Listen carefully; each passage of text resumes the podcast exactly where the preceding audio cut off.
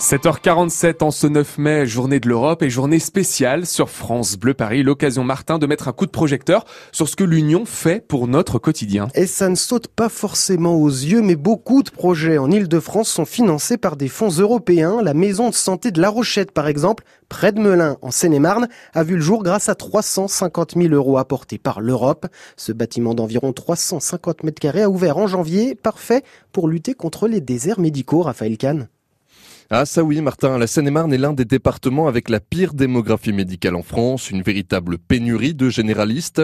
Alors quand ce petit bâtiment tout neuf en béton et ses grandes baies vitrées sont arrivés, Josiane, une retraitée de Melun, s'est réjouie. C'est tellement difficile d'avoir un docteur parce que quand euh, malheureusement euh, mon médecin d'avant euh, étant décédé, il a fallu retrouver un médecin. Vers chez moi, il y en a, mais ils sont complets, donc c'est SOS médecin. Dans un salle d'attente au mur beige décoré de plantes vertes et de tableaux, Marie-Françoise se dit chanceuse d'avoir trouvé un docteur. Ça devient compliqué, évidemment, puisque quand les médecins ont leur euh, quota de patients, ils veulent plus en prendre d'autres, donc c'est vrai que c'est pas simple. Elle a rendez-vous avec son généraliste, l'un des trois médecins actuellement dans cette maison de santé, avec un cardiologue et un flébologue, le docteur Dominique Soulier. Pour un médecin libéral, ce type d'établissement a l'avantage de nous décharger de pas mal de tâches notamment la gestion des locaux, la gestion du ménage, la gestion, tout un ensemble de choses. Nous sommes dans des locaux qui sont très bien adaptés aux normes, ce qui est quand même assez important actuellement.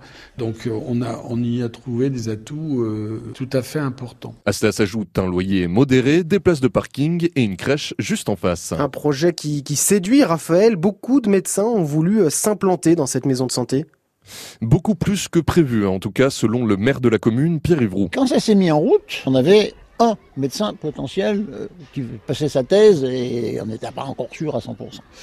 Et puis un cardiologue qui habite à La Rochette, ça tombait bien, nous dit bah écoutez moi je m'installerai bien ici. Euh, au fur et à mesure que ça se construisait, nous avons eu des demandes de, généralistes. Je on peut quand même pas refuser des généralistes. Résultat, une extension du bâtiment a été construite. Elle doit ouvrir le 3 juin. À la rentrée, cette maison de santé sera complète avec six médecins et deux infirmières. Et on peut presque le regretter, vous voyez, euh, en placement, on n'a plus de place, mais on a eu des demandes. Un ophtalmo qui voulait s'installer, on avait aussi un dermatologue, mais malheureusement, euh, vous voyez, on est un peu confiné et on a utilisé au maximum l'espace. Mais on est vraiment très content de ce succès. Sans les fonds européens, la mairie de La Rochette aurait dû prendre un crédit et n'aurait pas pu agrandir ce bâtiment. Alors La Rochette, c'est 3500 habitants. Raphaël, comment la mairie de cette petite commune a obtenu ces fonds européens? Grâce au dispositif ITI pour investissement territorial intégré, une enveloppe échelonnée entre 2014 et 2020. En Ile-de-France, 15 communautés d'agglomération en disposent. Au total, c'est 915 millions d'euros pour notre région, dont plus de 5 pour Melun-Val de Seine, dont fait partie La Rochette. Pour obtenir ces fonds, elle a dû présenter une dizaine de projets échelonnés sur 7 ans. Il y a cette maison de santé, la rénovation d'une copropriété, un dispositif pour demandeurs d'emploi ou pour développer l'apprentissage. Pour monter ces dossiers, une spécialiste a été recrutée à la communauté d'agglomération de Melun-Val de Seine.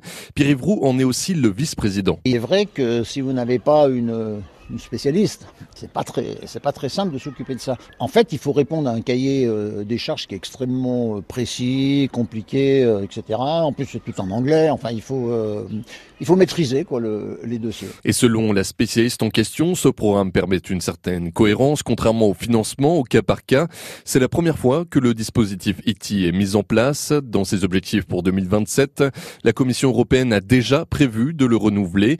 18 milliards d'euros sont réservés à la France, mais cette fois, un quart de l'enveloppe devrait être consacré à la lutte contre le dérèglement climatique. Merci beaucoup, Raphaël Kahn. Votre dossier sur le financement européen de la maison de santé de La Rochette près de Melun est à retrouver sur francebleuparis.fr.